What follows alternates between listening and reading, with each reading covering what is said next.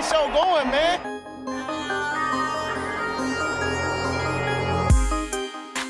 Angelo, what an interception! Steps into it, pass is caught! Diggs! Sideline! Touchdown! Unbelievable! Ihr hört Cover 3, der Podcast für Fantasy Football.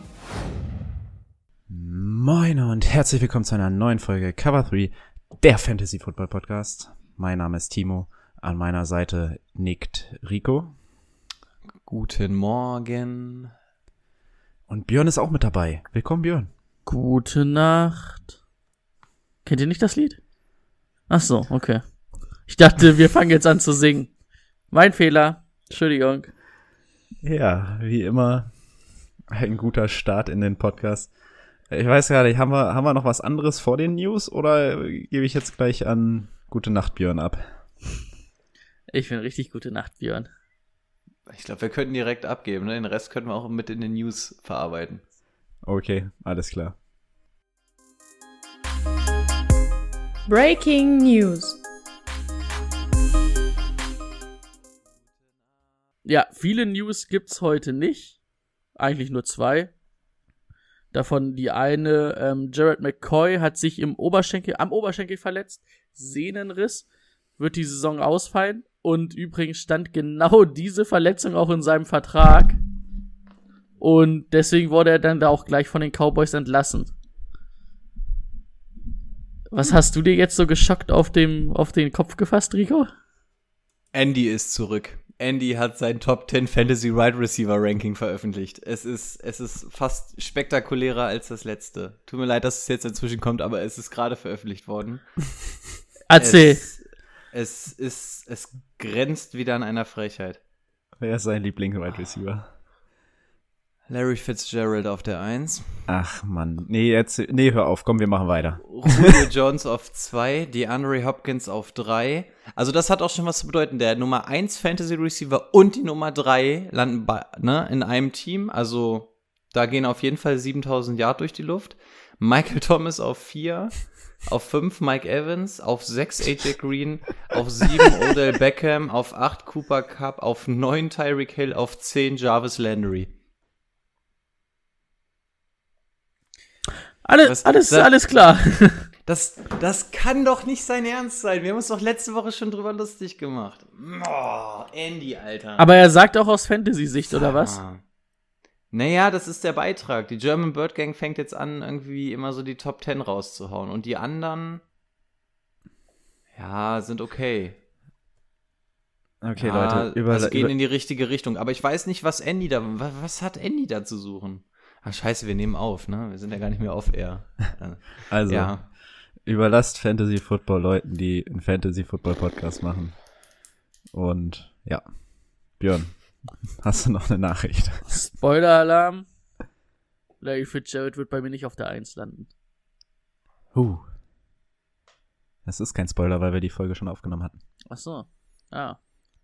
Doch Spoiler-Alarm für den Draft-Spicker, für, für den sich die Leute noch anmelden können. Oh ja, das stimmt natürlich. Ja, da können wir gleich nochmal drauf eingehen. ähm, die letzte Nachricht, die ich noch habe, ähm, ja, ob sie jetzt so extrem wichtig ist, werden wir dann sehen. Also bei Ron Rivera, dem Head Coach des Washington Football Teams, so wie sie ja dieses Jahr auch heißen werden, ähm, wurde Krebsdiagno... Oh, ich kann das Wort nicht aussprechen. Diagnostiziert? Diagnostiziert. Ja, ich hatte gerade einen Schlaganfall quasi fast. Ähm, das Einzige, warum ich das jetzt mit den News genommen hat, weil man dann auch gleich ähm, gesagt hat, wenn er ausfallen sollte wegen seiner Krankheit, würde dann wahrscheinlich oder zu 90 Prozent der äh, Defense Coordinator Jack Del Rio übernehmen. Der war ja letztes Jahr Head Coach bei den Jaguars. Jack Del Rio war letztes Jahr Head Coach bei den Jaguars. Echt? War das? Ich, ha ich, weiß, ich, ich, ich, über, ich über nur Oakland mit mitbekommen. Also ah, ja. vor zwei, drei Jahren. Ja, dann war Hat da, dann war da, dann war Jack Del Rio letztes Jahr nicht, ähm, äh, nicht Head Coach da, sondern hatte da irgendeinen Job. Das könnte sein. Er könnte auch Head Coach gewesen nee, nee, sein, nee, dann ist nee, es nur nee, komplett untergegangen. Nee, nee, dann war, dann war er kein Head Coach, dann schmeiß ich das gerade durcheinander, aber er war ja, also er hat auf jeden Fall Head Coach Erfahrung. Ja, Und das wäre es dann schon von mir. Ja, ansonsten kleine Erinnerung. Morgen Sonntag die ersten Hörerliga-Drafts. Red and Blue sind dran. Ich hoffe, ihr beide habt euch vorbereitet. Ähm, ja, Draft-Spicker nach wie vor erhältlich. Ich bin auch eben gerade vor der Aufnahme nochmal reingegangen, habe meine nochmal ähm, verbessert, nachdem ich Andys Ranking gesehen habe. Äh, ich habe aber bei den Receivern tatsächlich ähm, DeAndre Hopkins und Tyreek Hill ein Tier nach unten gepackt. Also bei mir hat sich richtig was getan. Und bei den Running Backs hat sich auch in der Top 5 was getan. Also es lohnt sich auf jeden Fall nochmal reinzuschauen. Echt? Hast du Tyreek Hill hat nämlich. Ja, was, was? Hat sich bei dir da echt nochmal was geändert? Ja, Tyreek Hill wieder Hamstring Injury, dasselbe, was er schon die ganze Zeit hat, ist, ist für mich ein Tier, ist für mich ein Tiersprung. Die Andre Hopkins, ähm, Zahlen nochmal angeguckt, kann nicht in der Art und Weise bei den Cardinals so laufen, auch wieder einen runtergepackt. Ja, und bei den Running Backs habe ich dann ähm, auch nochmal Delvin Cook justiert. Also ja, und auch in der Top 15 und so habe ich immer noch ein bisschen was gemacht. Also auch das Ding wird instand gehalten. Gerne vorbeigucken. Also, falls ihr dieses Wochenende draftet und den Draft-Spicker schon hattet, schaut noch mal rein. Wochen, wöchentlich aktualisiert quasi. Ähm, gut, dann können wir zum Thema der Woche kommen. Let's get to work. Das Thema der Woche. Ja, heute machen wir noch mal eine Folge für Björn. Einen kleinen Beginner-Guide. Warte mal, hattest Uh, du oh. letztes Jahr nicht die Playoffs irgendwo verpasst? Okay, dann ist die Folge vielleicht doch für mich ge- gedacht. Äh, wir machen so einen kleinen Beginner-Guide. Wir gehen mit euch noch mal alles, alles Wichtige durch vorm Draft, worauf ihr achten solltet. Ähm, ein paar kleine Tipps, ähm, gerade für Neueinsteiger oder auch für Leute, die schon zwei, drei Jahre dabei sind, ähm, aber immer noch mal ein paar Tipps von alten Hasen haben wollen. Haben wir euch alles zusammengeschrieben. Ähm, und ich würde vorschlagen, wir fangen vom Groben ins, gehen vom Groben ins Detail und fangen erstmal an, wo, wo denn die Unterschiede sind, also worauf man denn achten muss ähm, beim Liga-Format. Also, dass man da zumindest erstmal einen Blick drauf wirft, weil ähm, da ändert sich ja eventuell oder vermutlich auch was äh, an Spielerbewertungen. Ja, zum Beispiel bei einer PPA-Liga, zu einer Standardliga. Wollen wir doch damit mal anfangen. Was würde sich für euch da bei den Spielerbewertungen ändern? Also ich finde den, den Schritt zwischen, zwischen Standard und PPA, meinst du? Mhm. Okay, also den Schritt zwischen Half PPA und PPA finde ich nicht so wild, aber zwischen Stan äh, Standard und PPA ist natürlich schon ein gewaltiger Unterschied. Sorry jetzt an alle Fantasy-Nerds und so ein Kram, ne? Es wird einfach eine allgemeine Folge heute, ne? Wir wollen heute einfach mal alle ins Boot abholen. Also es wird jetzt nicht so mega viel Neues kommen für euch wahrscheinlich. Ähm, ja, macht natürlich schon enormen Unterschied, weil PPA auch jetzt einmal schnell erklärt, PPA bedeutet, dass du pro Reception, sprich pro gefangenen Ball einen Punkt bekommst, unabhängig von deiner Gesamtleistung. Also ob du einen Yard machst, ob du einen Touchdown machst, ob du rückwärts läufst, scheißegal, einfach nur im Ball gefangen, ein Punkt. Und normalerweise kriegst du als Receiver einen Punkt, wenn du äh, 10 Yard machst, ne? 10 Yard waren ein Punkt so rum. Ja. Genau. Das heißt, ob du 10 Yard in der Standardliga machst, gibt einen Punkt, oder ob du einfach nur den Ball fängst und dann dich quasi bei 0 Yard direkt wieder hinsetzt, gibt beides einen Punkt. Von daher sieht man schon, dass es auf jeden Fall Unterschiede zwischen Standard und PPA gibt. Half PPA ist dann natürlich so der Querschnitt davon, dass es nur einen halben Punkt gibt. Das heißt, in der PPA-Liga würde ich natürlich schon gucken, dass ich mir Leute ins Boot hole, die oft angeworfen werden. Es gibt dann natürlich Spieler, ähm, die leben vielleicht mal von einem Big Play oder so, die kriegen aber nur so drei Targets oder sowas im Spiel. Die sind natürlich für eine PPA-Liga jetzt nicht so geil. Da willst du natürlich so den Slot-Receiver oder sowas haben, der, der pro Spiel richtig gefüttert wird, auf den die Bälle gehen, damit du einfach diese Punkte aus Fantasy-Sicht direkt einsammelst, unabhängig erstmal von der Leistung. Also das wäre so mein erster großer Tipp quasi erstmal, wenn es zwischen Standard und ähm, PPA zu unterscheiden gibt. Habe ich was vergessen? Nö.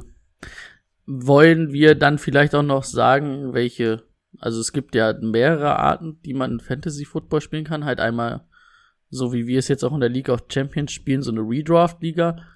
Ja, ja, das kommt jetzt Ach auch, so. kommt auch gleich noch. Okay. Also wir gehen jetzt erstmal so ein paar Liga-Formate durch. Okay, dann habe ich nichts gesagt. Ähm, ja, PPR-Ergänzung jetzt noch so ein bisschen. Also so, Rico hat schon gesagt, gute Receiver bekommen so einen kleinen Boost, ADP-mäßig, also dann, wann ihr sie ziehen solltet.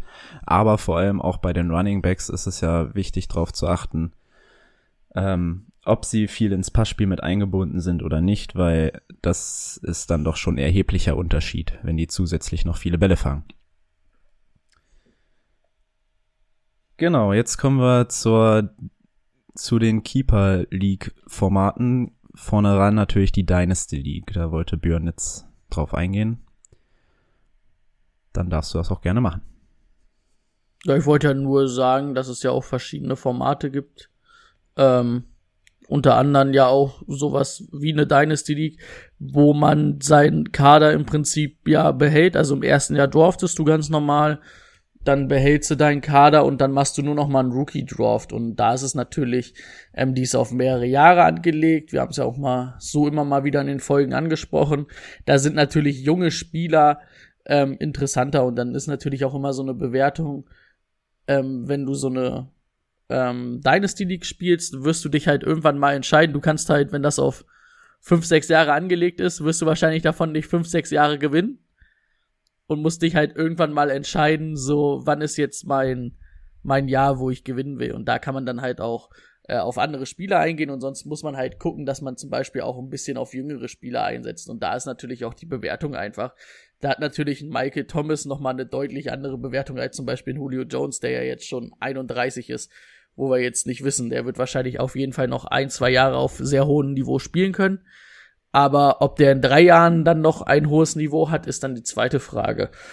Und dann gibt's noch sogenannte Keeper-Ligen.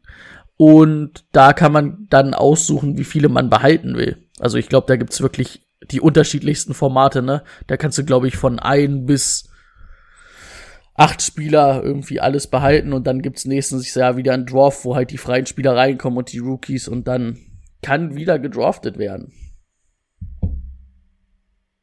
Genau, und dann nat- natürlich die Standardversion einfach die Redraft-Liga. Das, was wir im Endeffekt, worauf wir ja auch unseren Fokus legen, weil es einfach die beliebteste Form ist.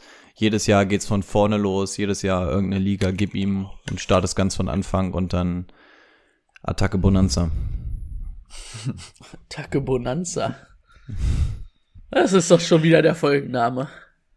Oh Mann, ich hab, ja, ich muss Oh, mitschreiben. das, das war aber, das war jetzt aber einfach heute, heute meinen Folgennamen zu bekommen. Also beziehungsweise, dass ich meinen Folgennamen, das sollte gar nicht, na egal. Mal gucken, ob, er noch, ob sich noch was ergibt. Für, ich wollte sagen, kann, ja- kann sich auch noch einiges ändern.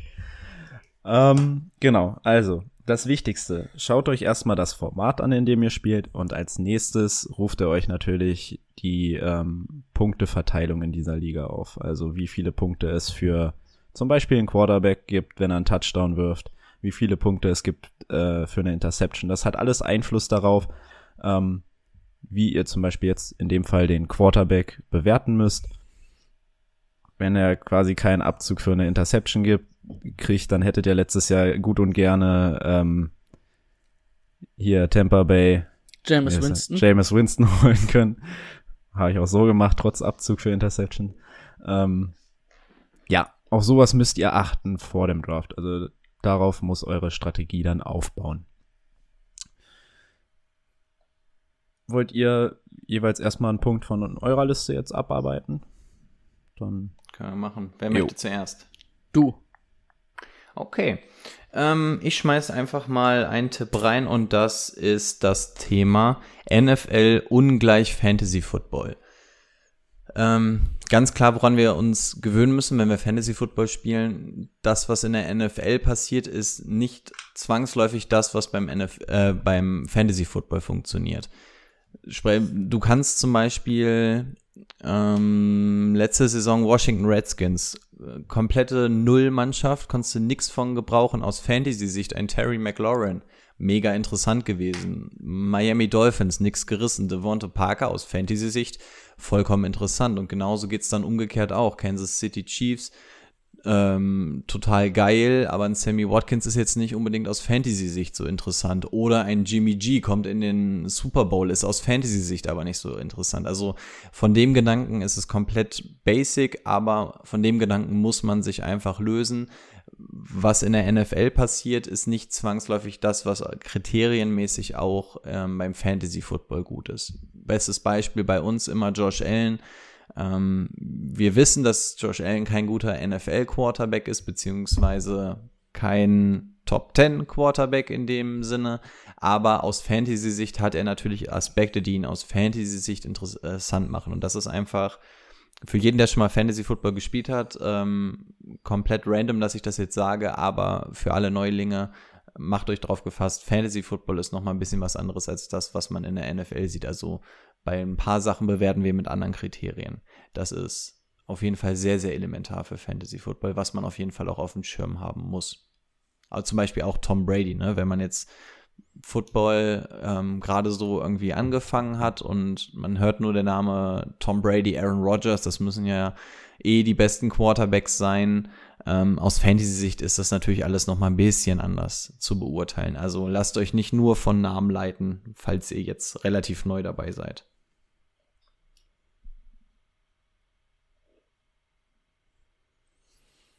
Ja, Björn, dann bitte deinen nächsten Punkt. Ähm, ja, ich habe als Punkt, also für mich persönlich in der Bewertung, wenn ich vor allen Dingen auf Receiver gucke und das auch in der Saison, ähm, ist es mir immer meistens wichtiger, ähm, dass die dauerhaft gute Targetzahlen haben.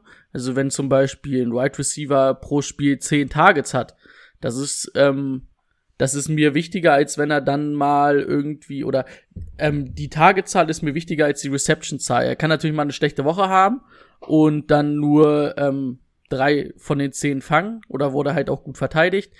Oder ähm, er kann dann halt auch mal eine extrem gute Woche haben, wo er irgendwie zehn von zehn fängt. Aber diese Targetzahl, dass die stimmt, dass die immer gleichbleibend und auf einem hohen Niveau ist. Weil es nützt dir halt nichts, wenn du einen Receiver hast, der eine Woche zehnmal angeworfen wird die nächste Woche dann aber gar nicht integriert ist. Also von daher, dass man dann immer die so einen Right Receiver hat und auch guckt, dass die immer gute Tage zahlen, also dass die von ihrem Quarterback auch gesucht werden, egal gegen wen es geht. Das wäre so das, was ich als ersten Punkt hatte. Hm. Okay. Ähm, ich greife damit jetzt, ich kenne ja eure, eure Sachen, was ihr so aufgeschrieben habt, ist ja kein Geheimnis für mich. Ich möchte aber, also ich weiß, dass ich jetzt damit äh, in einen von euch mit reingreife, aber ich möchte es mal einfach als Frage formulieren. Jetzt kommt ein Anfänger auf euch zu und sagt, okay, wir haben eine 12-Mann-Standardliga, ich bin an Position 9 dran, soll ich jetzt in den ersten beiden Runden Running Backs ziehen oder lieber Running Back Right Receiver gehen? Was ist eure Antwort? Lieblingsjuristenantwort kommt drauf an. Das wollte ich hören. Das Tatsächlich, ja? Ja, das wollte ich hören. Ähm, du wolltest nur die Antwort erstmal, ne? Keine Ausführung wahrscheinlich. Do, do, doch, ihr könnt es auch ausführen. Ich würde, würde das dann wieder ergänzen. Also ja, so. es kommt wirklich drauf an. Was fällt zu dir an dem Spot? Bist du der Typ, der Heavy Running Back gehst? Fährst du lieber Strategie Zero Running Backs? Also ähm, es gibt ja ganz verschiedene Strategien. Bist du jemand, der den Quarterback oder einen Tight End früh zieht? Ähm, also es kommt auch wirklich an den, auf den Spot drauf an. Position 9, also wenn du so unter den ersten drei, vieren Picks bist in der ersten Runde, dann solltest du jetzt nicht zwangsläufig über einen Right Receiver nachdenken. Ab Position 9 kannst du natürlich gucken, wenn da so ein Michael Thomas oder Julio Jones oder sowas, dann kann man natürlich gucken. Also es kommt immer ein bisschen drauf an, wie das Draftboard zu dir fällt, beziehungsweise auch, ähm, ja, was du für Präferenzen hast. Vom Prinzip es ist ja das populärste, Heavy Running Back zu gehen, weil ein Running Back verletzt sich nun mal oft. Es gibt immer meistens nur ein Running Back in einem Team. Das heißt, du hast eigentlich auch nur 32 Running Backs, die starten.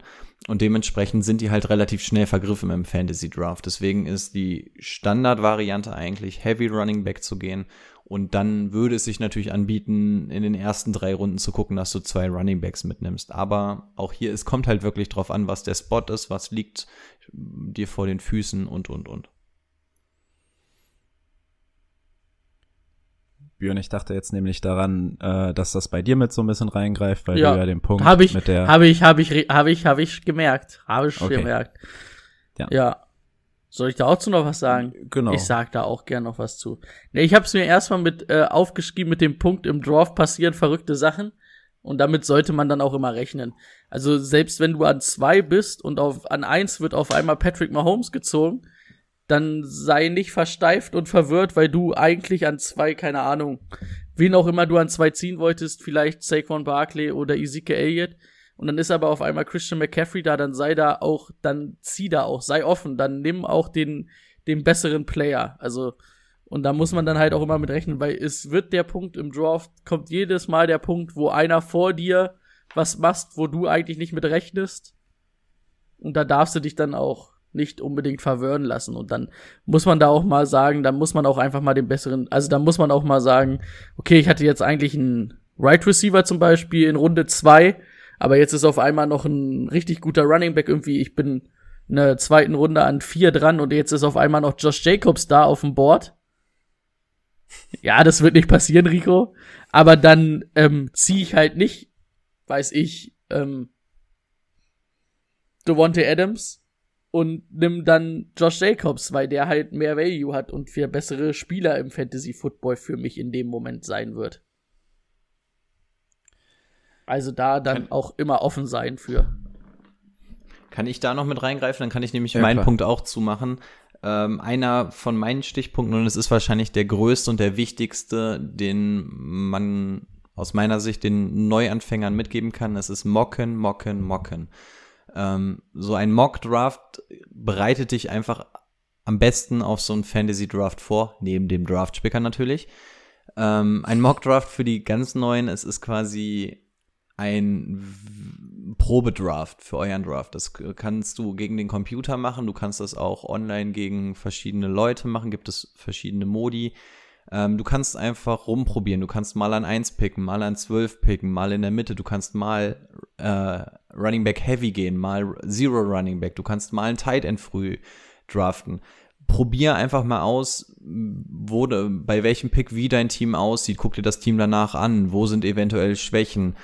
Ähm, also einfach, dass du, dass du einfach lernst, Entscheidungen zu treffen, das Ganze für dich so ein bisschen ähm, selber zu ranken und auch um so einer Sache vorzubeugen, wie es gerade schon gesagt wurde, im Draft passieren verrückte Sachen. Und wenn du dann an deiner Position dran bist und vor dir auf einmal alle ganz wild Richtung Kicker gegangen sind oder sowas, dass du quasi ganz ruhig in deiner Routine bleibst und quasi dein Ding machst. Also du kannst dich auf unvorbereitete Szenarien so ein bisschen vorbereiten und du kriegst einfach die Sicherheit im Draft, weil am Anfang im ersten Jahr bist du einfach mega nervös, wenn dann da auf einmal deine 30 Sekunden oder sowas runterticken und ähm, dann gib mal Hackengas und sieh zu, dass du einen anständigen Player kriegst. Also Ja, und dann wurden zwei Picks vor dir die Leute gezogen, die du eigentlich auf der Liste haben musst. Und dann musst du irgendwie genau. zum dritten danach gehen.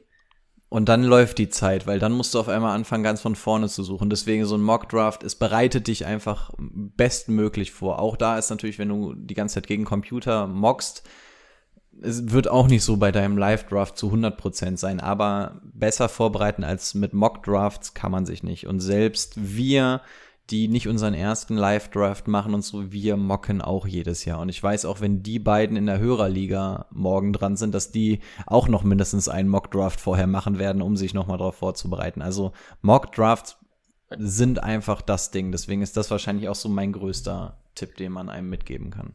Und ja, und vor allen Dingen hast du auch sowas wie jetzt zum Beispiel, ich bin ja dieses Jahr bei uns in der League of Champions an 11 dran. Das ist so eine ganz verrückte Draft-Position und da kann man dann auch durch viele Mock-Drafts einfach auch mal gucken, ähm, wie Rico gerade schon gesagt hat, wie sieht denn mein Team aus, wenn ich in der ersten Runde mal einen Right Receiver ziehe oder wenn ich dann in der dritten Runde sage, okay, ich will jetzt doch den Elite Tight End haben. Da kann man dann vieles mal sehen und da kann man dann auch mal ein bisschen spielen und gucken, weil mit dem Team musst du ja nicht in die Saison gehen, aber du willst ja mit dem bestmöglichen Team in die Saison gehen für dich. Genau.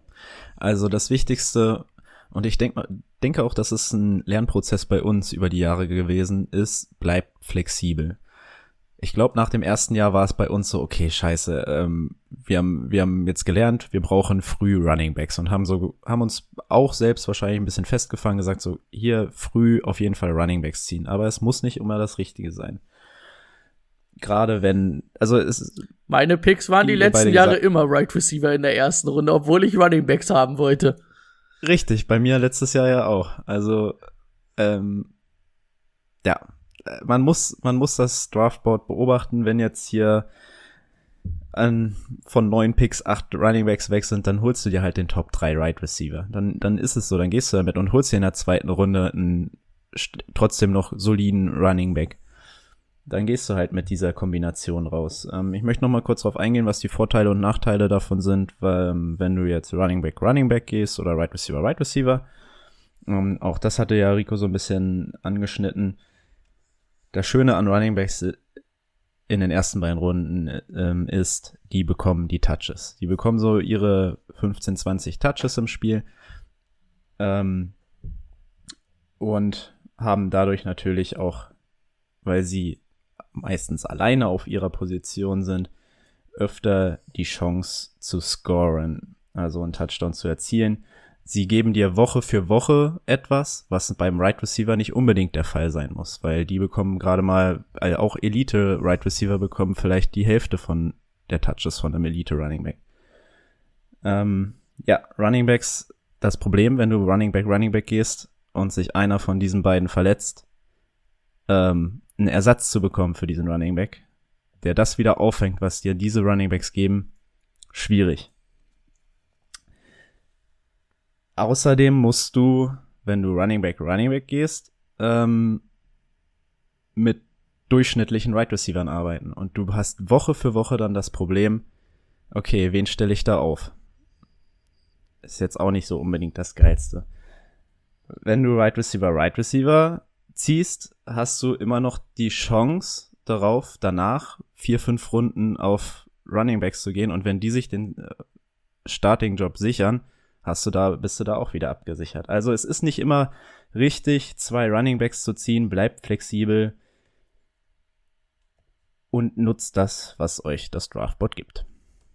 So, damit ist mein Punkt beendet und Rico darf weitermachen. Ja, aber ich will noch mal sagen, am besten schreibt euch auch ein Post-it und klebt euch den an den Rechner mit dem bleibt flexibel, damit ihr da immer noch mal drauf gucken könnt. weil das ist eigentlich wirklich das, der, der best, also der, der, der, der beste Tipp, weil du musst dann halt einfach mal flexibel sein und auch mal deinen Plan, den du im Kopf hast, auch mal wegschmeißen, um dann halt vielleicht was Besseres rauszumachen. Und jetzt mache ich in dem Falle mal wieder Werbung für den Draft-Spicker, aber das ist auch der Grund, warum wir zum Beispiel nach diesem Tier-Based Ranking gehen. Wenn du dann einfach siehst, ähm, du gehst deine Liste durch und du sagst, okay, ich werde jetzt auf jeden Fall, ähm, wenn ich dran bin, gucken, dass ich ähm, David Johnson ziehe. Und dann bist du dran, dann siehst du aber, okay, ähm, David Johnson ist bei mir Tier 4, dann guckst du aber bei den Right Receivern und siehst, da ist auf einmal noch ein äh, Chris Godwin, den ich aber bei Tier 2 bei den Right Receivern eingeordnet habe. Das heißt, der ist ja unter den Right Receivern noch mal viel mehr wert als ein David Johnson unter den Running Backs. Also auch da im Sinne von flexibel. Dafür gibt es diese Tiers, dass du dann quasi nicht dich darauf versteifst, nur weil du jetzt einen Running Back brauchst, sondern einfach guckst, ey, das, was ich dafür an Mehrwert quasi jetzt auf einer anderen Position kriege, ist so viel besser für mich. Ähm, deswegen auch hier diese Flexibilität ähm, ist gerade bei so einem Tier-Based Ranking gar nicht so schlecht. Aber Könnt ihr ja auch abhängig vom, unabhängig vom Draft-Spicker machen. Ähm, ich nehme einen Punkt, mit dem ich dann quasi schon mal eine Brücke zu dem Punkt von Brady baue, beziehungsweise vielleicht nehme ich ihm das Ganze sogar schon weg. Und zwar, dein Lieblingsteam sollte dir beim Fantasy Football scheißegal sein. Natürlich, wenn du Rams-Fan bist, dann wirst du wahrscheinlich relativ viel Ahnung von den Rams haben und wirst wahrscheinlich vielleicht auch so ein paar Inside-Sachen wissen oder so.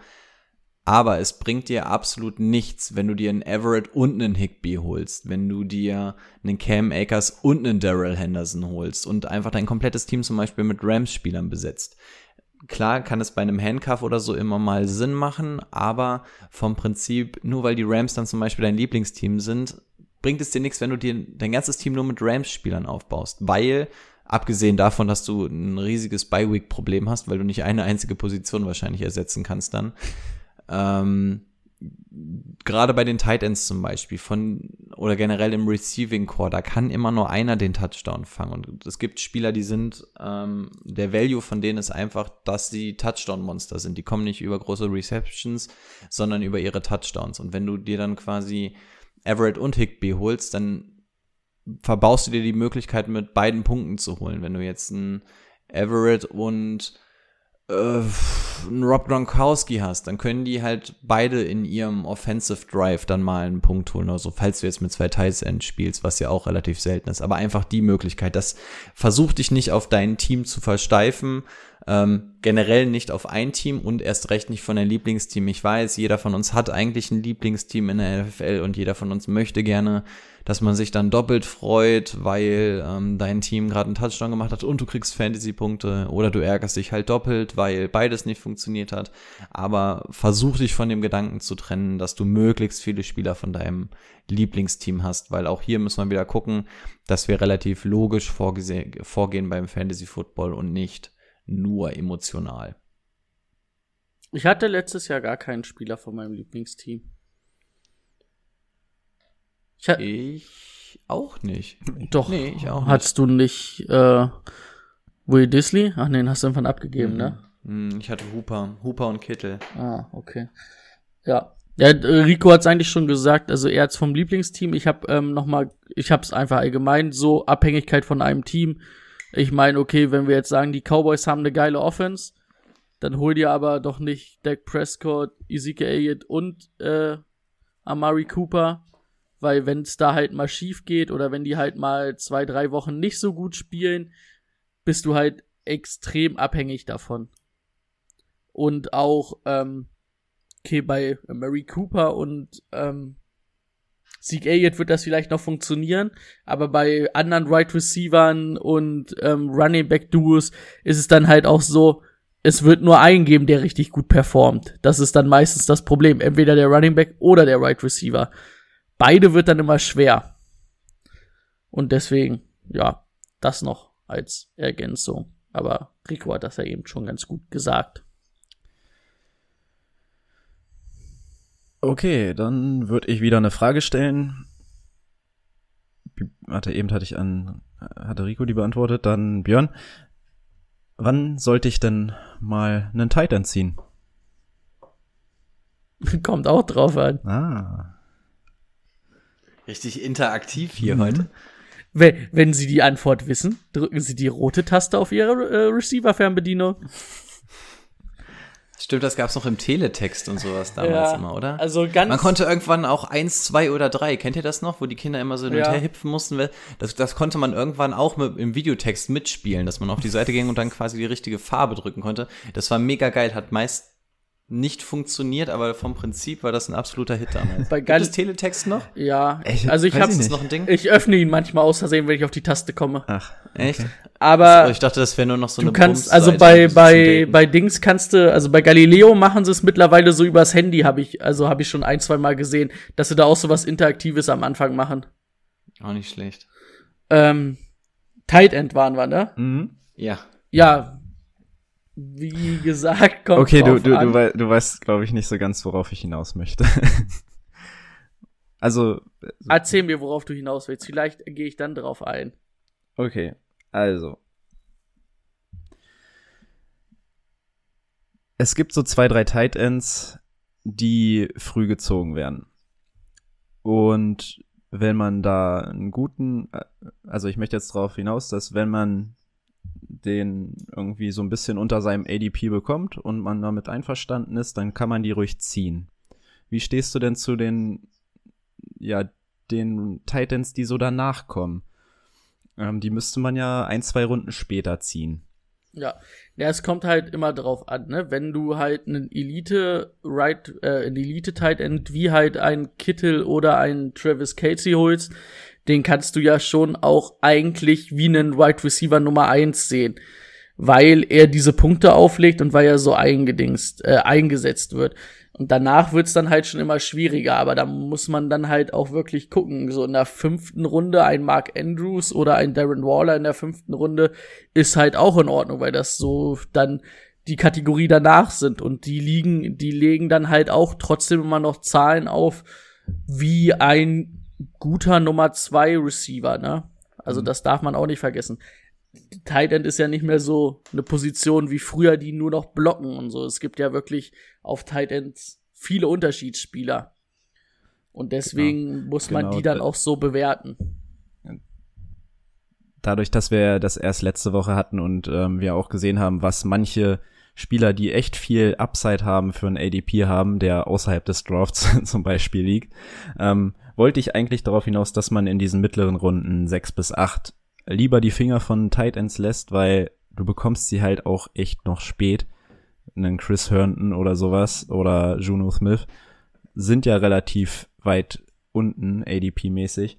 Und dann nehmt doch lieber dir als euren Sechstrunden-Pick, bei dem ihr nochmal einen Running Back oder einen guten Right Receiver äh, abstauben könnt. Nehmt doch lieber die und holt euch dann einen Tight End, der viel Upside hat, aber im Draft noch weit entfernt ist.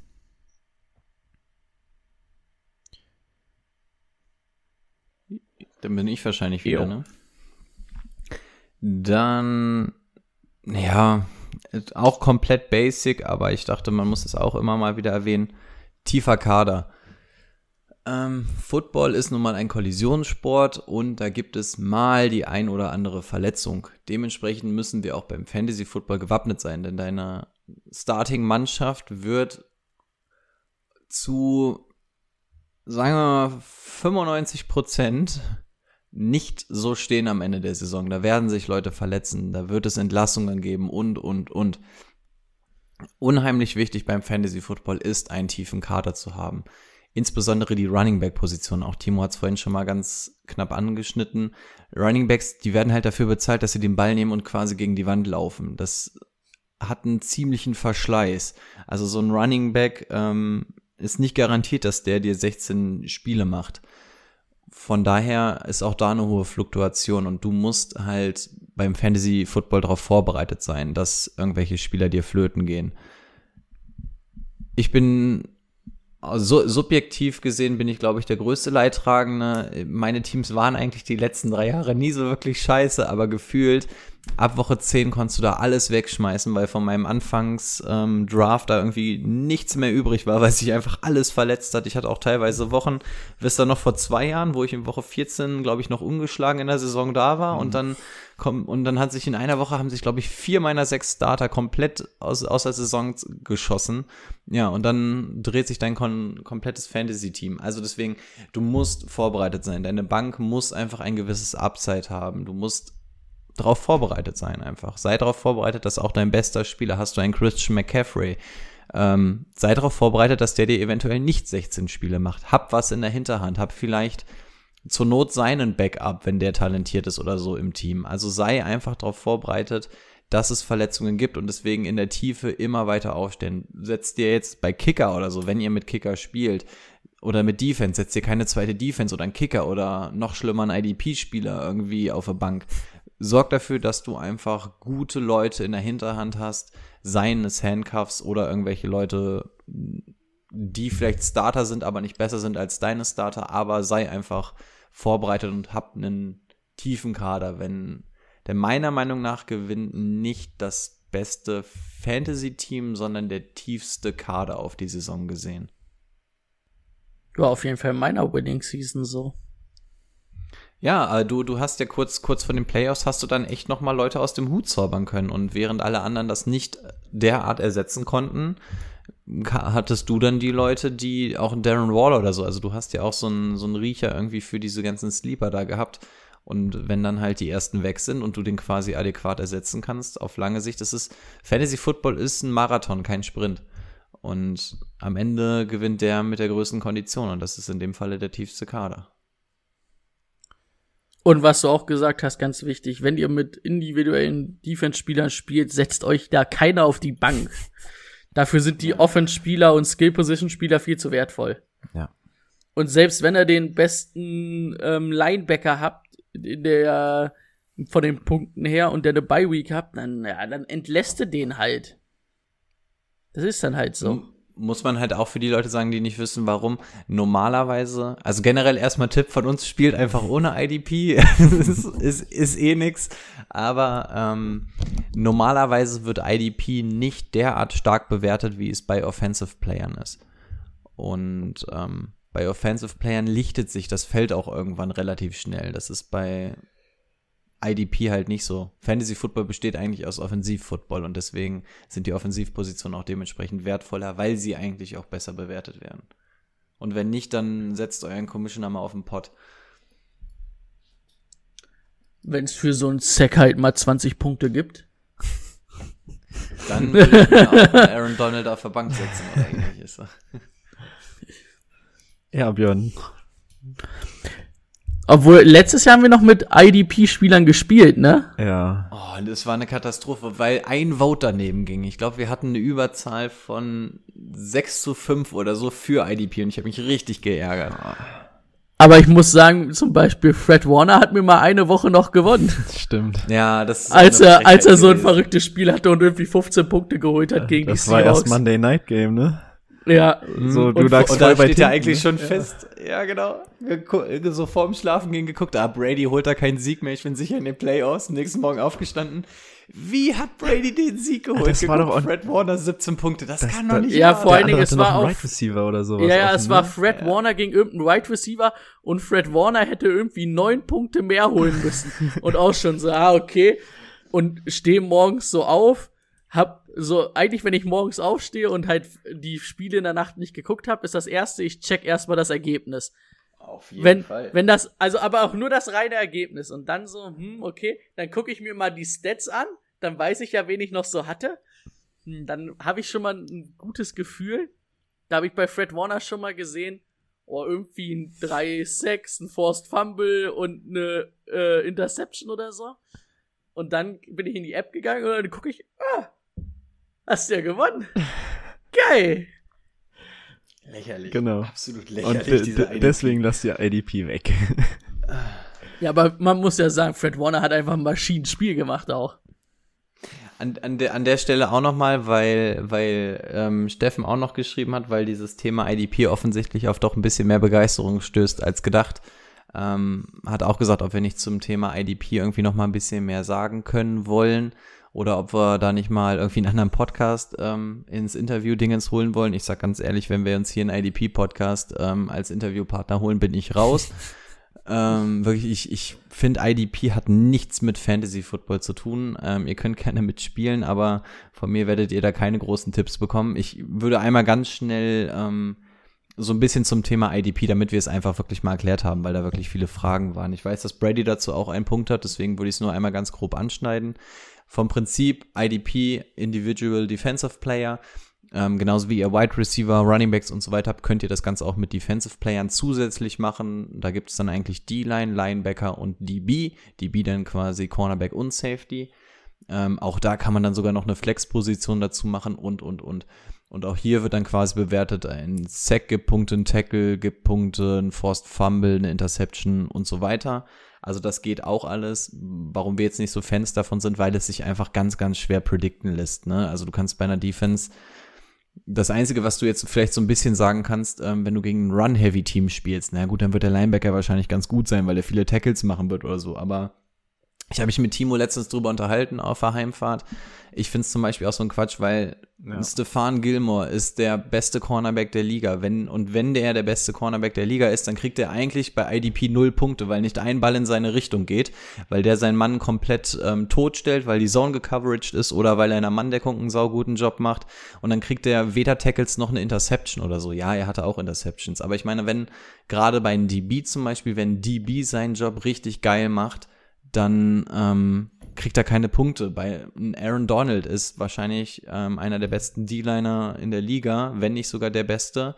Der wird, der kriegt mittlerweile auch immer eine Double Coverage und wird deswegen nicht die größten Zahlen auflegen. Genauso war es ja bei einem Khalil Mack. Die werden einfach dementsprechend anders geschemt und deswegen äh, finde ich IDP echt nicht gut. Jeder kann da seine Meinung zu haben, aber deswegen wir haben jetzt nicht so das große Fachwissen, würde ich mal behaupten. Und deswegen, wenn ihr mit IDP spielt, Brady hat noch einen kleinen Tipp für euch, aber ähm, das einfach die Gründe, damit man auch mal versteht, warum IDP jetzt bei uns quasi nicht so hoch im Kurs steht. Das ist richtig. Ja, also ich habe eigentlich nur, also wo wir es halt immer noch mit IDP gespielt haben, habe ich mir dann halt immer so die Spieler rausgesucht, ähm, weil Tackling gibt, glaube ich, ein oder einen halben Punkt. Ich müsste lügen, ist ja auch je nach Einstellung. Ähm, habe ich Und mir halt immer so Wenn zwei ihn tackeln halt. ne? Ja, nach Princess, Einstellung, je ja. nachdem ja, immer. habe ich mir halt immer so die Leute gesucht, die halt wirklich so Tackling-Maschinen sind. Ne? Ich habe gerade so Anführungszeichen gezeigt, die hat aber keiner gesehen, weil wir ja im Podcast sind. Ähm, ähm, zum Beispiel irgendwie ein Mittellinebacker, der halt oft dann die Tackles gegen Running Backs macht oder halt zum Beispiel, wenn du einen Defense-Player hast, Rico hat's, oder ein Defense, also ein Defense-Back-Player hast, Rico hat's ja gerade gesagt, zum Beispiel ein Stefan Gilmer hatte halt nicht so viele Punkte, weil halt keine Bälle zu ihm kommen und er auch nicht so viel tackelt, da kann man halt ganz gut irgendwie so ein Safety nehmen, so einen schönen Box-Safety hier, so Landon Collins ist da ein gutes Beispiel, der spielt halt eigentlich mehr Snaps als äh, gefühlt Linebacker als als Cover Safety und macht dadurch halt trotzdem seine Punkte, ne? Das sind so die einzigen beiden, wo ich dann immer so darauf habe ich dann immer so geguckt. Ich habe auch noch mal, weil die Frage ja so groß war und ähm, ich das Ganze nicht vertrösten wollte mit IDPs Scheiße, deswegen sage ich dazu nichts. Ich habe mich tatsächlich mal schlau gemacht, wie es dieses Jahr aussieht, wenn ihr IDP-mäßig habt. Also man ist sich wohl sicher, der First Overall Pick bei IDP soll Darius Leonard sein. Ähm, Linebacker von Indy ist halt einfach scheinbar ganz geil. Würde auch wieder ge- für das Tackling sprechen. Ne? Bei den ganzen DBs ist mir relativ schnell aufgefallen, die ganzen DBs, die verhältnismäßig früh gezogen werden, das sind alles keine Cornerbacks, das sind alles Safeties. Ne? Jamal Adams, Minka Fitzpatrick, Landon Collins schon angesprochen, Darwin, Derwin James. Also ähm, da sieht man schon, man geht hier nicht auf ähm, Interception oder so, sondern man versucht Ja. da schon Richtung Tackle, Forced Fumble oder sowas zu gehen. Das scheint noch mal ein Trend zu sein. Ich sage jetzt immer Schein, weil ich wirklich keine Ahnung Ah, habe. guck dir, und dann musst du dir mal angucken, wo letztes Jahr ein Darwin James oder ein Jamal Adams seine meisten Snaps verbracht hat. Das waren wenige in Coverage auf jeden Fall. Das war viel in der Box, bei Jamal Adams Genau. sogar als Edge Defender. Also, Genau, ich habe mir nämlich auch keine Erklärung dazu durchgelesen. Ich habe nur die Bilder gesehen und habe es nämlich auch mir versucht, derart zu erklären. Also man scheint wirklich auf Tackling zu gehen, deswegen ist der Punkt von Brady gut. Ähm, bei den D-Linern, ähm, Joey Bosa, Nick Bosa, Danielle Hunter. ja, äh, da, Miles da, Garrett, da gehst so du halt großen. wirklich bei D-Linern, so hab ich's dann auch gemacht, gehst dann auf Sex, ne? Genau. Da nimmst du Edge Defender, so ein Joey Bowser, Nick Bowser, die geben dir halt eine gewisse Baseline, da kannst du dir, äh, denkst du dir, 10 Sex werden die schon machen. Daniel Hunter auch, letztes Jahr glaube ich auch mit 15, 16 Sex richtig viel gehabt. genau. Weil da ist es halt dann auch wieder schwer, die machen halt auch nicht so viele Tacklings, da sind halt die Linebacker dann eher die, die Tacklings machen, ne? Genau, da brauchst du dann auf jeden Fall dann die Sex, ne? Da le lebst du dann von den Sex. Und da ist nun mal auch so ein Defensive End oder Outside Linebacker ähm, wesentlich gefährlicher als ein Defensive Tackle der Erfahrung nach. Ja. Also, also wie, gesagt, wir haben nicht so wirklich die Ahnung von IDP, aber ich hoffe, wir haben es jetzt zumindest ähm, an die Hörer damit befriedigt, als dass wir zumindest so ein bisschen vielleicht was dazu sagen konnten. Yeah, man. Rico, was fällt dir zum Stichpunkt OBT ein? Haha, ähm, jetzt habe ich kurz gebraucht. Ja, mein Lieblingsstichpunkt. Euch beiden kommt es, glaube ich, schon ähm, aus den Ohren heraus. Ähm, Opportunity beats Talent. Jeder, der sich, der der Sprache nicht mächtig ist, ähm, Linebacker for DB. Ähm, nein, natürlich nicht. Ähm, die Möglichkeit zählt mehr als das Talent. Ähm, Opportunity beats Talent. Was haben wir denn mal für ein Beispiel? Ähm, wir haben ein Run-Heavy-Team mit einem Running Back, der so lala ist.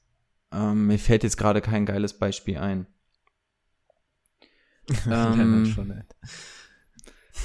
ja, der ist ja eigentlich nicht schlecht, aber vom Prinzip, ne? Also, das beste Beispiel war letztes Jahr ähm, Kansas City Chiefs, ähm, Running Back Damian äh, Williams. Damian Williams, danke. Ähm, da habe ich es letztes Jahr auch ganz oft gesagt, der ist nicht der talentierteste Running Back, aber die Opportunity ist da und die Opportunity ist in dem Falle, er ist der Starter. Das ist eine High-Scoring Offense und ähm, da wird der Ball halt auch zwischendurch mal gelaufen, beziehungsweise dann auch gepasst, auch auf den Running Back. Und deswegen ist in dem Falle scheißegal, ob er denn jetzt so mega talentiert ist oder nicht. Er hat die Opportunity ähm, letztes Jahr auch mit James Conner ist dann ähm, verletzt runtergegangen. Dahinter war dann Benny Snell. Hat Benny Snell das beste Talent? Keine Ahnung, aber er hat jetzt die Opportunity, weil er jetzt der klare Starter diese Woche da auf jeden Fall im Team ist. Das ist einfach das, was ich mit Opportunity Beats Talent meine. Ähm, wenn die Situation gerade gut ist, ist es scheißegal, ob der bisher was gezeigt hat oder so, dann kann das aus Fantasy-Sicht einfach gut sein. Ähm, in dem Falle Negativbeispiel zu dem zum Beispiel als Seahawks-Fan, Run-Heavy-Team. Normalerweise ist der dritte Right Receiver, wenn du sowas wie Russell Wilson hast, wäre ja auch interessant, auch aus, Wide, äh, aus Fantasy-Sicht. Aber bist du Run-Heavy, bringt dir der dritte Right Receiver wahrscheinlich nichts, auch wenn er talentiert ist. Wäre bei den Seahawks zum Beispiel Philip Dorsett. Philip Dorsett wäre interessant, sau schnell, langer Ball, Wilson, aber in dem Falle ja Talent, ja, aber Opportunity nee. Und deswegen aus Fantasy-Sicht nicht sonderlich interessant. Also lasst euch nicht nur von, von dem Talentaspekt ähm, blenden, denn Opportunity und Talent, ihr könnt es auf alles beziehen. Ne? First Overall Pick Joe Burrow ähm, hat natürlich ein sehr großes Talent ähm, oder ein Tour, da musst du aber auch mal gucken, ähm, ja, Talent, ja, die Frage, wie ist die Opportunity? In dem Falle, ja klar, die werden Starter dann sein, aber wie sehen die Waffen da zum Beispiel aus? Ist das denn, kann man denn damit arbeiten und so weiter und so fort? Also du kannst es auf jede Position ähm, runterbrechen und deswegen mein Lieblingssatz, Opportunity beats Talent. Jawohl. Habt ihr sonst noch was? Ein bisschen was hätte ich noch. Ich hätte jetzt ganz gerne irgendwie, dass noch einer von euch was sagt, damit ich nicht die ganze Pommes Zeit rede, falls ihr was schmecken mit Ketchup besser als mit Mayo. Ja, doch, doch, da bin ich bei dir. sagt. Mm, das Aber weiß am ich besten einfach nur ganz viel Salz und einfach so. Ohne Ketchup. Aber dann müssen und die aber, dann müssen es gute Dann Pommes müssen sein. es gute Pommes sein, ja. nicht. In erster Linie müssen die Pommes mal so ein bisschen geriffelt sein, damit die die Soße besser aufnehmen. Ja, das ist richtig. Das und jetzt jetzt äh, wa- wa- was für Typen seid ihr? Seid ihr so so Hexenanbeter und so richtig Ekelmenschen oder nicht? Ähm, Pommes, Ketchup oder Mayo daneben oder drauf? Oh, am liebsten daneben. daneben. Also da, Dann, ich wollte schon sagen, ich, ich, ich hatte schon Angst, dass Brady zum Beispiel so ein Anarchist ist und einfach oben drauf und dann ah, Nee, so voll durchgesifft so. und ne. Ey, kriege ich richtig schlechte Laune, wenn es bei uns mal Pommes in der Kantine gibt und unsere Kantinendame dann das so direkt da drauf macht. So, ah, mach das nicht. Ich hatte ja auch so im Schwimmbad, es gibt nichts Geileres als Pommes im, im Freibad, so gerade als Kind Ja, und so. aber Aber, die dann sind immer du so eine scheiß drauf, Waffel ja. oder so. Und dann klatscht die dir Ketchup rein, dann stehst du da so, ja, was Aber soll ich auch denn so dreimal drauf ich, äh, gedrückt auf Ketchup- dieses Riesen, Riesengerät, ne? Das ist so Freiball. Freiball. Das ist wie, wie wenn du hier dir so, ein, ähm, so eine Dönerbox holst mit Pommes und dann Oh. unten die Pommes einfach nur noch voller Fett sind. Ja, stimmt. Und dann musst du halt erstmal so, wie beim Pommes, so erstmal durch den Ketchup durchgreifen und wenn du Glück Triffst du hast, noch eine bist du Pommes. dann irgendwann, wenn du mit dem Ellbogen drin bist, hast du dann unten irgendwann eine Pommes oder so. Das ist eine Mega-Sauerei. Okay, sehr gut. Dann haben wir, haben wir ja, das ich, ich hätte mal tatsächlich geklärt. noch was Fantasy-Football-mäßiges gehabt. Ähm, habe auch Ja, bitte. aber Timo. Wir haben letztes Jahr die Frage bekommen, das wollte ich einfach nur noch mal sagen. Ähm, und habe ich ja vorhin auch so ein bisschen angesprochen. Da ging es darum, dass Mike Evans ja Anfang des Jahres zwei absolute Nullspiele hatte und ein gutes und irgendwie war der Typ davon enttäuscht und hat gefragt, ob er ihn entlassen soll. Es kann bei Right Receivern immer mal wieder sein, die bekommen halt, wenn es gut läuft, im Schnitt zehn Targets, aber es gibt auch Wochen, wo die halt mal zwei, drei Targets kriegen und dann auch äh, keinen Ball fangen. Kann auch bei einem Top-Receiver mal passieren. Sollte nicht, kann. Aber es ist noch lange kein Grund, deinen Receiver aus der ersten oder zweiten Runde zu entlassen. Wenn der äh, natürlich mit einem Season-Ending Inju- Injury raus ist, dann weg, aber ansonsten hältst du daran fest und hast vielleicht noch, wenn du den Bankplatz hast, äh, was für die Playoffs später. Also muss man natürlich auch unterscheiden, ne? Also wenn du, wenn du dir jemanden holst, bei dem du so ein bisschen spekulierst oder so und der nicht funktioniert, dann dürfte den natürlich schon droppen. Aber gerade bei so einem Mike Evans ähm, in dem. Falle, da kommt noch was. Genau, es, genau, genau wie Amari Cooper, ne? Es gibt halt diese Up-and-Down-Spieler, die halt immer wochenweise geil sind und nicht konstant. Kriegst du gerade schon Ähm, Bier? Apfelschorle. Achso, Schorle. Ich- Apfelschorle. Wäre aber auch gut. Aber dann wäre es ein ganz schön schales Mhm. Bier dann, wenn da nur so ein leichter Schaumfilm oben drauf wäre, das hätte ich dir nicht empfohlen. ähm, also wenn ihr, es gibt halt diese Up-and-Down-Spieler, ne, bei denen ähm, müsst ihr quasi damit leben, auch die haben wir ja schon ein bisschen angesprochen gehabt, diese Spieler. Mike Evans gehört in dem Falle gerade unter dem Winston auch dazu. Genau, die natürlich dann nicht irgendwie droppen, ne, aber bei anderen Spielern, wenn ihr meint, ihr habt da im Trainingscamp irgendwen gefunden und der ist in Woche 5 immer noch nicht auf dem Feld gewesen oder so, dann dürft ihr den auch cutten. Also dann dürft ihr euch auch irgendwann von Spielern trennen. Oder wenn der halt zum Owner oder zum Head. Ihr hört Cover 3, der Podcast für Fantasy Football. Ach, das sollten wir in so einem Podcast nicht sagen, oder? Schreibt, schreibt ihr es auf. Ja, wenn ihr jetzt einen Piep gehört habt oder einen kleinen Schnitt, dann, dann hat Brady gesagt, oder wenn ihr ein böses Wort sagt und spricht das böse Wort natürlich aus. Das haben wir hier Entschuldigung. ausgeblendet. Dann, dann wird er vielleicht das Feld auch nicht mehr sehen. Okay, Rico, jetzt darfst du mit deinem Punkt weitermachen. Ja, ich habe quasi, quasi noch einen größeren Punkt. Ich glaube, Timo hat es ja schon als ersten Punkt gehabt. Ähm, kenn die Einstellungen deiner Liga. Das betrifft einfach viele verschiedene Sachen zum Thema IDP. Wir hatten es vorhin. Ähm, es, wenn ihr mit IDP spielt, war bei uns jetzt, glaube ich, auch, ne? Wir wurden auch irgendwie nochmal angeschrieben, wie sind denn die Settings? Was hättest du mir das Ladekabel da rein? Du hast keinen Akku mehr, oder? Ich, ich habe gerade beobachtet, wie Timo, wie Timo fasziniert war, was ich hier tue. Wie so eine Katze immer von links nach rechts angeguckt, ganz interessiert. So, den Kopf ein bisschen schräg und denkt sich, was macht der Vogel da eigentlich gerade? League-Settings. Also beste Beispiel, beste Beispiel, wenn du mit IDP spielst, ähm, frag den Owner oder guck in der App nach, ähm, was wird denn bei IDP zum Beispiel krass bewertet? Tackling, ein Punkt. Okay, dann werde ich auf jeden Fall gucken, dass ich relativ viele Linebacker oder Strong Safeties oder so hab. Geht es mehr auf Interceptions oder so, dann hole ich mir vielleicht einen Free Safety oder gibt alles nur so ein bisschen Punkte oder ähm, ist IDP relativ hoch bewertet, dann lohnt es sich vielleicht doch mal einen Bankplatz dafür draufgehen zu lassen. Umgekehrt natürlich ganz basic, spiele ich in einer PPA-Liga, spiele ich in einer Standardliga. Ähm, was kann ich auf meine Flex-Position packen? Spielen wir mit Superflex? Spielen wir mit zwei Quarterbacks? Gerade bei einer Superflex oder zwei Quarterbacks ändert sich das komplette Draftboard. Dann ist ein Lamar Jackson oder ein Patrick Mahomes auf einmal wirklich in der ersten Runde interessant.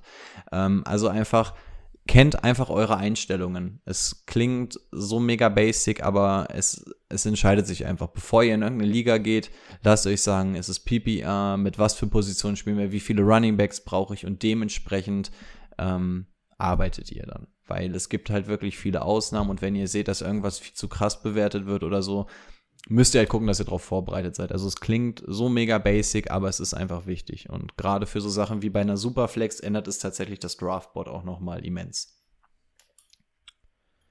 Jawohl, und damit kommen wir zum letzten Punkt des Tages. Geil. Ähm, ich habe noch als Punkt, ja gut, wenn es der letzte ist, dann ist das der letzte.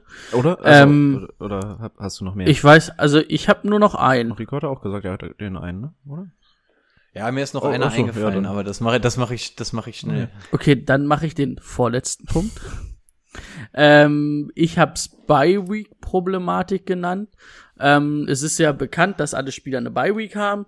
Und da kann es natürlich mal sein, dass ich in Woche 10 oder 9 oder 11, je nachdem, welche Spieler ich ziehe, Probleme habe, dass ich dann ähm, mehrere Spieler habe, die ausfallen.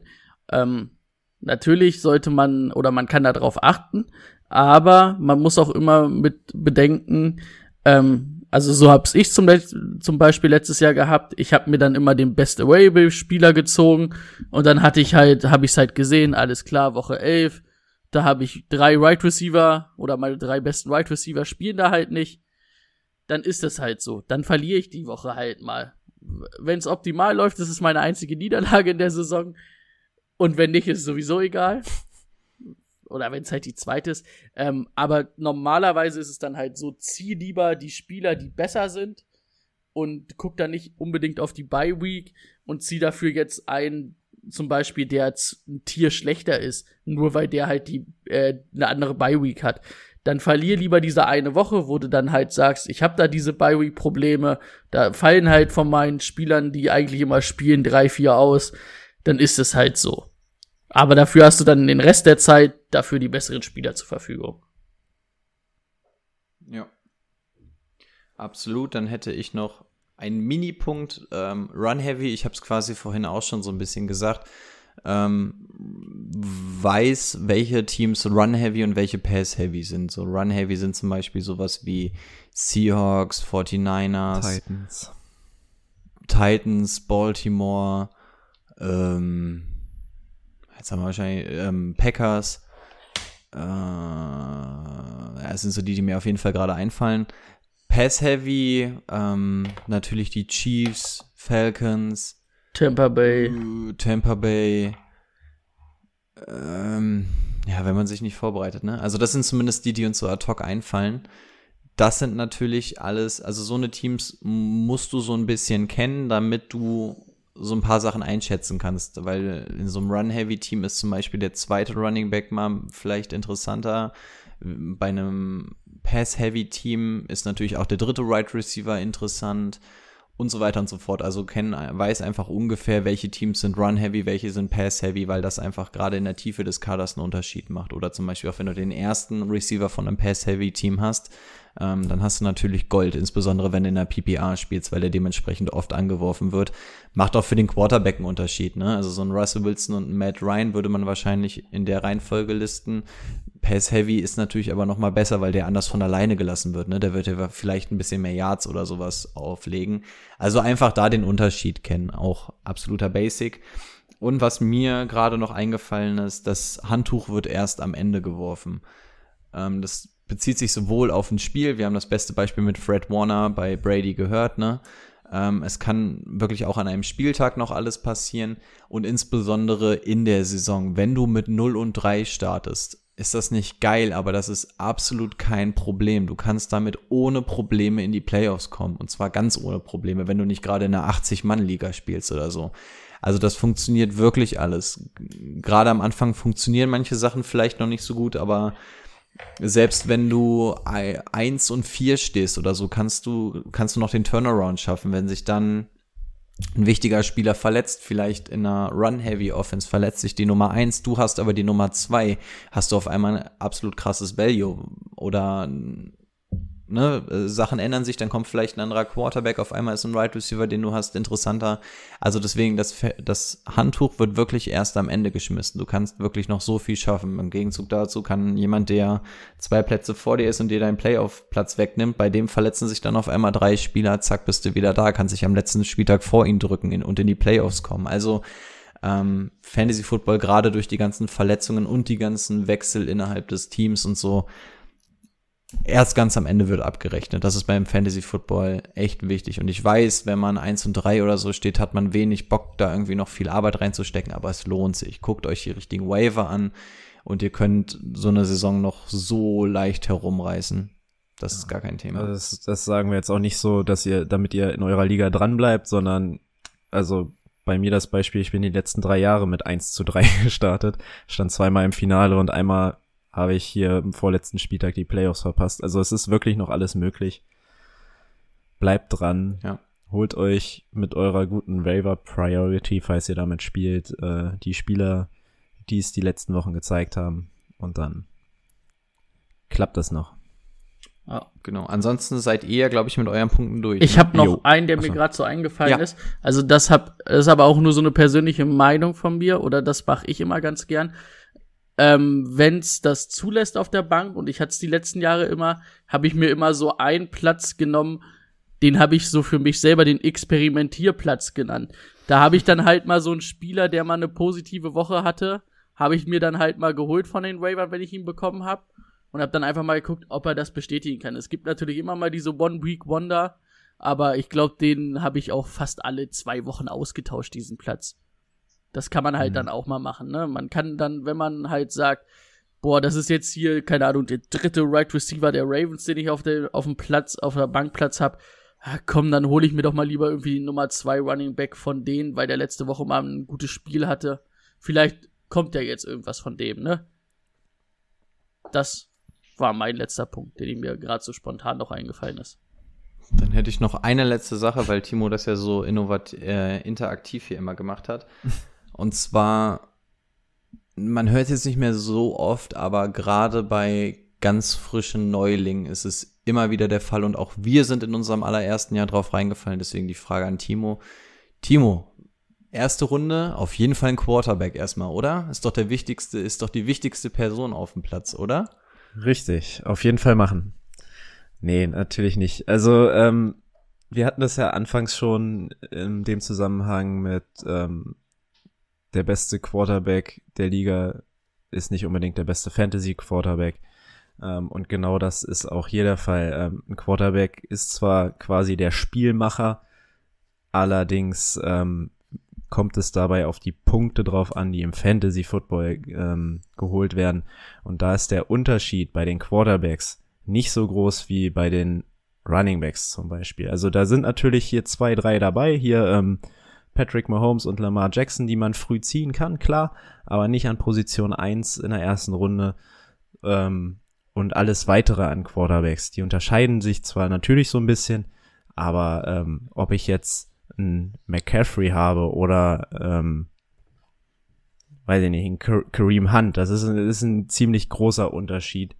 Ähm, ja. Du hast es ja letztes Jahr, oder wir hatten es ja, ja, bei der Quarterback-Folge. Also ich habe ja immer so geguckt, wo die letztes Jahr gelandet sind bei Fantasy Pros. Und da hast du gesehen, da waren so viele Quarterbacks in diesem Bereich 290 bis 275 Punkte mhm. wo man sagt, okay, wenn der ein Spiel mal einen Touchdown mehr wirft, ist der gleich drei Plätze weiter oben, weil das dann alles so eng ist. Und das ist halt bei den Running Backs dann ein bisschen anders und bei den Wide Receivers. Da sind halt die Elite-Leute den anderen Leuten doch ein Stück voraus. Da ist halt einfach die Kluft höher. Genau. Also das ist einfach ganz wichtig zu sagen. Und es gibt in der ersten Runde keinen Quarterback, auch dieses Jahr nicht, den es sich lohnt zu ziehen. Auch wenn ihr Bock auf Lamar Jackson oder Patrick Mahomes habt, dann macht das bitte erst ab der zweiten Runde. Und wenn irgendeiner in eurer Liga den in Runde 1 zieht, ohne Scheiß, dann tütet ihr den mal richtig ein. Also ich weiß, es ist gerade, wenn man wirklich ganz, ganz neu in der Thematik ist, erscheint es einem einfach logisch, dass man das Team um den Quarterback herum aufbaut, ist beim Fantasy Football einfach nicht so. Deswegen das noch ganz wichtig. Ich, mir sind noch zwei cheesy Sachen eingefallen, die wirklich cheesy klingen, aber es ist halt einfach so, ähm, aus dem Scheitern lernt man. Du kannst es dir jetzt einmal die Wirbelsäule runter tätowieren oder äh, es klingt wie so ein scheiß Motivationsspruch, aber es ist einfach so. In, in unserem ersten Jahr Fantasy Football gehört es quasi zum guten Ton, dass du auf die Fresse kriegst. Und das ist einfach so beim Fantasy Football. In deinem ersten Jahr ähm, wenn du dich nicht sonst wie vorbereitet wirst und in deinem ersten Jahr so viele Fehler machen, aber in deinem, spätestens ab deinem zweiten Jahr gehst du ganz anders an die Sache ran. Auch die Sachen mit dem Quarterback und so. Wir haben auch irgendwann mal mitbekommen, dass es sowas wie Fantasy Football gibt und dann haben wir einfach gesagt, wollen wir? Komm, wir machen das einfach mal.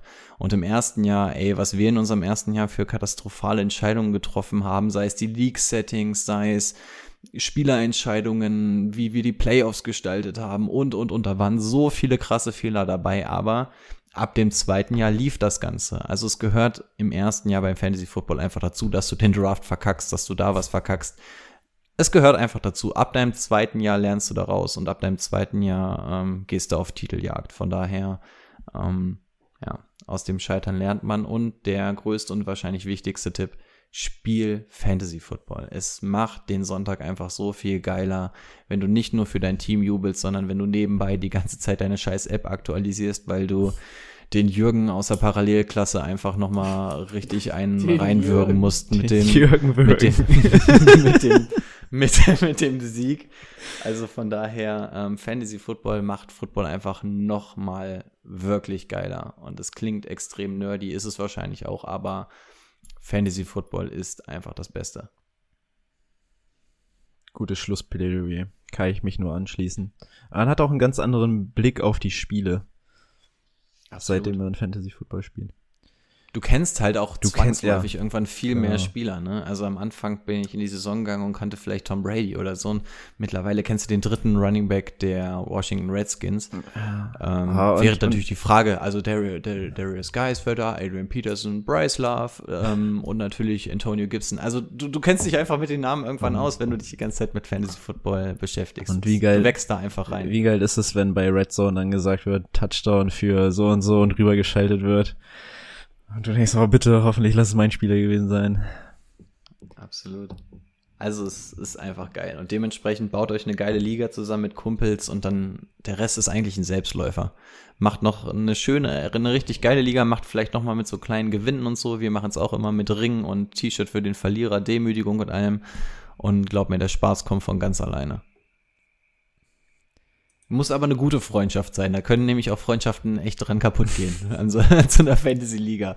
Also zumindest bei uns, äh, uns ist auch echt viel Trash-Talk und da hängt auch sehr viel Ehre an so, einem, an so einem, an so einer Saison und an so einem Team. Also sollte jetzt vielleicht nicht nur ein flüchtiger Bekannter sein, also da sollte vielleicht auch eine gefestigte Freundschaft oder so dahinter stehen. Ansonsten besteht da vielleicht Gefahr, wenn ihr etwas competitive seid.